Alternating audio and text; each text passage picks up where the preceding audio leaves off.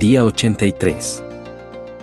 Exterminaré de este lugar a los que, postrados en adoración, juran lealtad al Señor y al mismo tiempo a Moloch. Sofonías 1, 4 y 5. Las personas mencionadas en este versículo creyeron estar seguras porque agradaban a las dos partes, estaban con los seguidores de Jehová mientras que también se postraban ante Moloch. Sin embargo, esta duplicidad es abominación a Dios y él detesta la hipocresía. Un idólatra que se entrega por completo a un falso Dios no es un pecador tan grande como alguien que lleva su profano y detestable sacrificio al templo del Señor mientras que el mundo y su pecado consumen su corazón. Pretender vivir con las liebres pero correr junto con los abuesos es una práctica detestable. Una persona de doble ánimo es despreciada en cualquier aspecto de la vida, pero en el aspecto de la fe resulta repulsiva a la enésima potencia. Y el castigo que el Señor estableció en nuestro texto es terrible pero merecido, porque como puede la justicia divina de Dios consentir que un pecador conozca lo correcto, lo apruebe y profese cumplirlo, al mismo tiempo que ame el mal y permita que éste gobierne su corazón por sobre el bien? Amado hermano, escudriña tu corazón en esta mañana para ver si eres culpable de doble ánimo. Si profesas ser un seguidor de Jesús, ¿realmente lo amas? ¿Está tu corazón bien con Dios? ¿Perteneces a la familia de Padre honesto o eres pariente de interés privado? Profesar que se vive según un hombre piadoso es de escaso valor si seguimos estando muertos en nuestras transgresiones y pecados. Efesios 2.1. Tener un pie en la tierra de la verdad y otro en el mar de la falsedad finalmente nos conducirá a una terrible caída y a la ruina absoluta, dado que Cristo demanda todo o nada. Dios llena la totalidad del universo, por lo tanto, no hay lugar para otro Dios.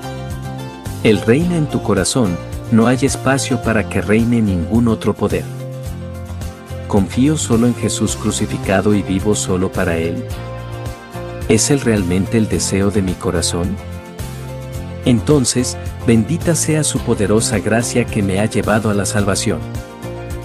Señor, si esto no es así en mi vida, perdona mi grave ofensa, hazme tener una sola intención y que siempre tema tu santo nombre.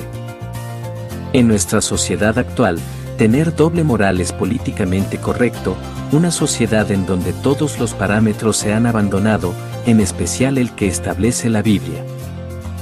Pero Dios lo aborrece, según lo expresa también el salmista que dijo, aborrezco a los hipócritas, pero amo tu ley, Salmo 119-113. Escucha lo que Jesús le dijo a la iglesia de la Odisea, conozco tus obras, sé que no eres ni frío ni caliente. Ojalá fueras lo uno o lo otro. Por tanto, como no eres ni frío ni caliente, sino tibio, estoy por vomitarte de mi boca. Dices, soy rico, me he enriquecido y no me hace falta nada, pero no te das cuenta de que el infeliz y miserable, el pobre, ciego y desnudo eres tú.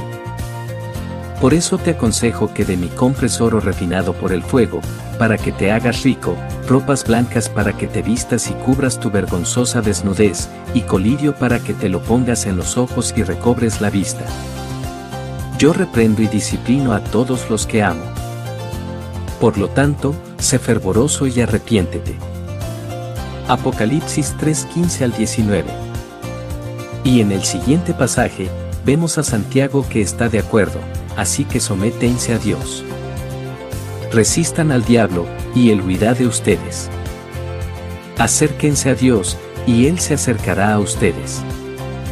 Pecadores, limpiense las manos. Ustedes los inconstantes, purifiquen su corazón. Santiago 4, 7 al 8.